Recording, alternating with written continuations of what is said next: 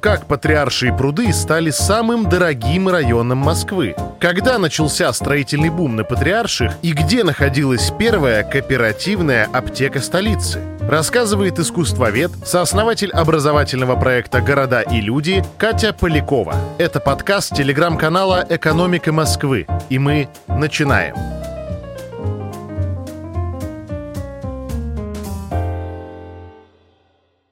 Сегодняшний наш герой — это район Патриарших прудов.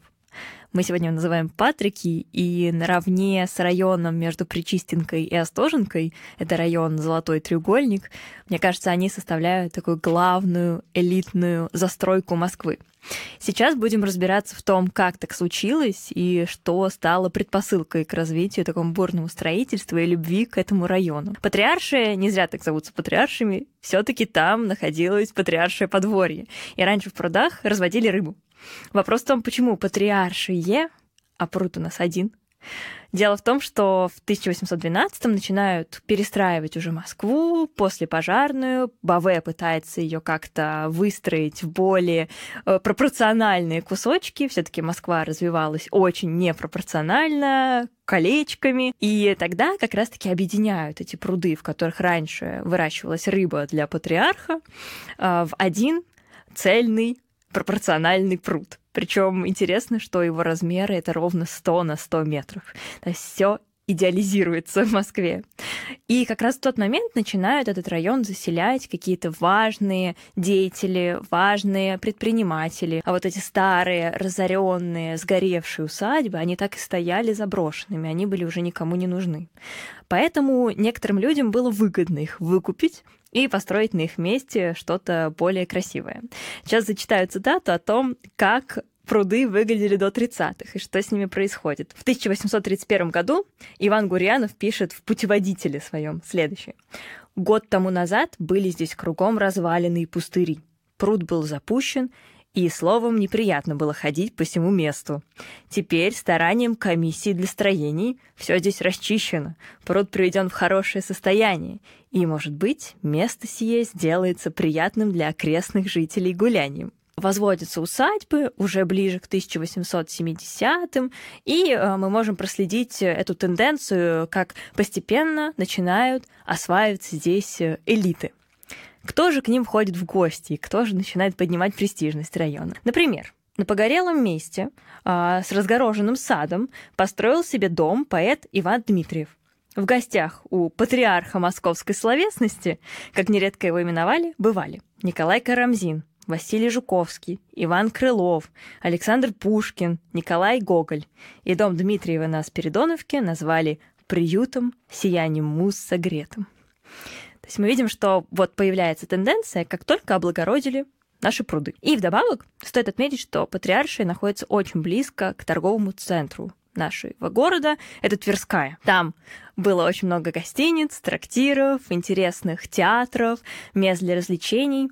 А как мы помним, купцы, они в основном встречаются за тем, чтобы там либо обмыть сделку, как они это говорили, либо за чаем. Они встречаются для обсуждения своих договоренностей и подписания контрактов. Как вспоминают, например, те же Лебушинские, которые селятся позднее на Патриарших, они подписывали сделки в отеле «Метрополь», или у себя на фабрике, но никогда не дома. А патриаршие пруды это все же про именно домостроительство. И после того, как туда съезжаются строить свои усадьбы дворянские семьи, туда же приходят и купцы. Им тоже интересно выгодно вложить деньги и построить себе что-нибудь на дешевой земле, но что-нибудь эдакое. В первую очередь это династии больших текстильных промышленников. Берем Морозовых. Да, известный особняк Зинаиды Морозовой, прототип дома Маргариты а Булгакова, который тоже очень сильно повлиял на развитие популярности патриарших. Так вот, Морозовы начинают как текстильщики. И окружающие потом их на патриарших семьи — это тоже семьи текстильных магнатов. Это Рябушинские, они изначально начинали на ткацком бизнесе, и затем Тарасовы, которые начинали на ватном бизнесе. То есть все связано с хлопком. А, и это как раз-таки тенденция середины XIX века, когда налаживаются связи со Средней Азией, и очень много импортируется э, хлопчатобумажных тканей или сразу делается на фабриках здесь, э, в Российской империи. Если мы посмотрим на те семьи, которые населяют патриарши, это как раз текстильные предприниматели. Из интересного э, можно рассмотреть их особняки, то есть что они строят э, что до сих пор будоражит э, вообще нашу фантазию. Э, три особняка, которые мы сегодня разберем, это как раз-таки три экземпляра такой архитектуры, которая была в новинку. Берем особняк Морозовых. Это настоящий готический замок. Особняк Тарасовых напротив него прям стоит. Это дом точно скопированы с настоящего итальянского палаца. Да, то есть смотрим на то, как у нас напротив готического английского замка располагается итальянский замок. А смотрим на Рябушинских, которые по той же дороге, ну, их особняк расположен, они уже выбрали модерн, то есть совсем новый стиль, который никто не принимал. Корней Чуковский как-то раз назвал его чудовищным, жутким стилем, а, в котором нет ни одной честной линии, ни одного прямого угла, одни мерзкие загогулины. Да, он пишет. Поэтому видим, что семьи выбирают очень необычные, китчевые стили для того, чтобы выделиться среди остальной застройки. Кого же они берут в архитекторы? Здесь тоже интересно. Это связано с экономикой, с развитием э, градостроительства в этом районе, потому что их архитекторы — это начинающие архитекторы в основном. Они их выбирают так, как им не нужно так много платить. Они выполнят все идеи, в том числе. Получается, что мы можем сказать, вот я съездил в Кембридж, как это сделал Сава Морозов, строй мне английский стиль, потому что я так захотел. Да, в английском стиле тогда не так много строили, все-таки классика всегда оставалась популярней. И вот Федор Шехтель, например, у которого тогда еще не было архитектурного официального образования, его выгнали из университета за прогулы, он строит этот особняк, это его первая крупная работа в черте города. До этого он строил только загородные дачи. Там это было возможно, без образования строить. А здесь за него подписывает проект другой архитектор, как будто это его работа. А Шехтель делает 600 эскизов, какие-то невероятные придумывает символы и вписывает это все в образ как раз-таки этого готического особняка. Получается, что архитекторы тоже начинают зарабатывать на патриарших, и там рождается, по сути, такая благородная атмосфера для творчества. После этого архитекторы, они образуют свое архитектурное общество и ставят его главный офис, опять-таки, на патриарших прудах. То есть получается, что архитекторы, когда скооперировались, они поняли, что мы должны быть на виду у заказчиков. А у Шехтеля, кстати, карьера стартовала именно после этого дома. Ему дали лицензию, его стали хотеть в качестве своего архитектора все богатые семьи промышленников, и получается, что его как раз-таки карьера, она начинается отсюда. Там э, как раз-таки в архитектурном обществе собирались все профессионалы того времени. Шехтель возглавлял его несколько лет подряд, и они обсуждали там какие-то новинки, которые были изобретены. Они делились проектами, они общались и обменивались контактами. И они же оставались на виду. То есть все заказчики, которые хотели заказать что-то актуальное э, на манер вот как раз-таки модерна или классики, они обращались именно туда. Далее э, район э, принимает какой-то новый облик, связанный это с тем, что в начале 20 века приезжает огромное количество рабочих, и в том числе студентов появляется такая категория, как доходный дом. Поэтому патриарши, если посмотреть на их структуру, то на Спиридоновке стоят как раз-таки эти богатые особняки, а уже в глубине вокруг пруда можно увидеть дешевые доходные дома. Доходный дом могли себе построить как купцы, так и дворяне. В принципе, это был такой общий а, способ зарабатывать на сдаче квартир. Но на патриарших кстати, сформировалась э, такая история, что снимали там исключительно студенты, потому что дома были далеко не богатые, далеко не суперкомфортные, и даже есть стишок, посвященный э, студенческой среде, э, в которой сформировалась как раз-таки на Патриарших. Есть столица Москве, один шумный квартал. Он Казихой большой прозывается. От зари до зари лишь зажгут фонари, Вереницы студентов шатаются, а Иван Богослов, на них глядя без слов, с колокольни своей улыбается. Э, мы понимаем, что квартиры эти были действительно недорогими. Одну из них занимает 13-летний Маяковский со своей семьей. Э, тогда он лишился отца, приезжает в Москву, бедствует, э, работает уже в 13 лет. И он вспоминает, как на последние свои деньги он берет лодку на Патриаршем пруду и катается на ней. И это все меняется, конечно, с революцией.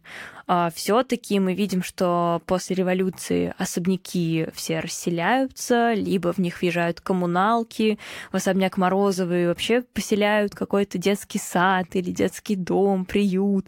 То есть район наполняется разными людьми, и публика там уже не такая да, благородная, как до этого, но зато э, советская власть понимает э, вообще достоинство района. Он зеленый, он подальше находится от Садового кольца, то есть туда не доходят никакие звуки транспорта. И поэтому уже в 20-е годы начинают задумываться о том, чтобы помещать там какие-то кооперативные дома. Что это значит? Это эпоха НЭПа, и поэтому люди могут сами в складчину инвестировать в свой будущий дом. Либо это люди, либо это какие-то объединения. Например, могло быть объединение студентов. И дальше кооперативы начинают застраиваться в округе, появляются частные дома, появляется студенческий кооператив, который открывает там свою аптеку, и можно сейчас найти прямо на фасаде старинные раскрытые вывески. На одной из них написано а, «студенческих кооперативов» просто НЧ, а на другой студент чешских кооперативов. То есть получается, что художник, которого наняли эти студенты, он сделал ошибку, и она так сто лет была на фасаде дома, заштукатуренная, а когда недавно реставраторы начали это все раскрывать, они ее обнаружили. И теперь все патриарши видят этот ляп. Видно, что студенты не могли много платить и, скорее всего, наняли какого-то неграмотного художника, который вот так вот ошибся. После кооперативов опять 30-е, потом война, то есть получается, что не до элитного жилья совсем, и патриарши так и простаивают с коммуналками. Как раз до этого времени здесь проживал Михаил Булгаков и э, много чего интересного здесь видел. Гулял по прудам. Булгаков здесь и гулял, и ходил в гости, и ходил на работу, так как он э, сдавал свои рукописи в типографию, находившуюся в доме Нернзея на Тверской. То есть его путь пролегал прямо здесь. Да и было много баек о том, почему именно сюда он поместил э, вот этот вот случай с пролитым маслом, так как трамвай вроде бы там в его время не ходил. И да, легенда гласит, что раньше пруды назывались козьими болотами, и что э, люди, еще крестьяне тех времен, рассказывали истории о том, что в эти болота черт наступил. Получается, что э, в булгаковское время это все еще совсем не элитарное место, что его окружают э, типичные советские коммуналки. Позднее, уже в 1945 году, все меняется меняется по той причине, что начинают застраиваться огромные жилые комплексы для генералов. В 1945 году появляется дом, который мы называем сейчас дом со львами. А, он стоит прямо с видом на пруд, и там всего шесть квартир.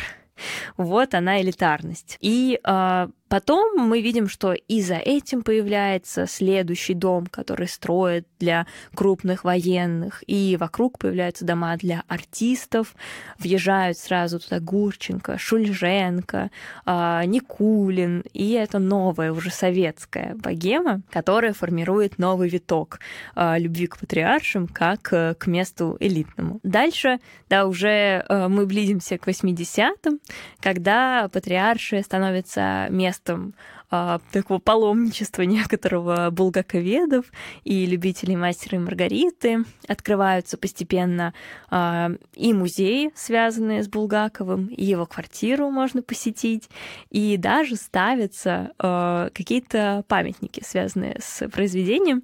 Например, до недавнего времени, гуляя по Патриарше, можно было увидеть такой дорожный знак, на котором было написано «Не разговаривайте с незнакомцами». В 90-е формируются два главных района, с элитным жильем.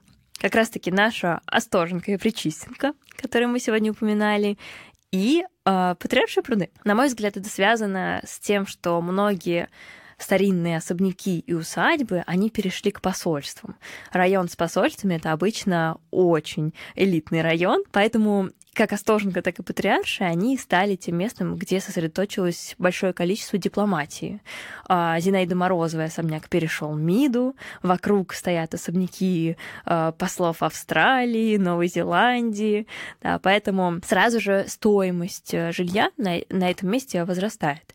Плюс а, на Патриарших строятся элитные жилые комплексы с какой-то невероятной архитектурой. Там же строились и не такие яркие, но тоже очень комфортные жилые комплексы, в которых квартиры были по 300 квадратных метров. Э, их преимуществом, естественно, называлось и зеленая зона, находящаяся вдалеке от транспортного какого-то шума, и вдобавок близость ко всем основным достопримечательностям.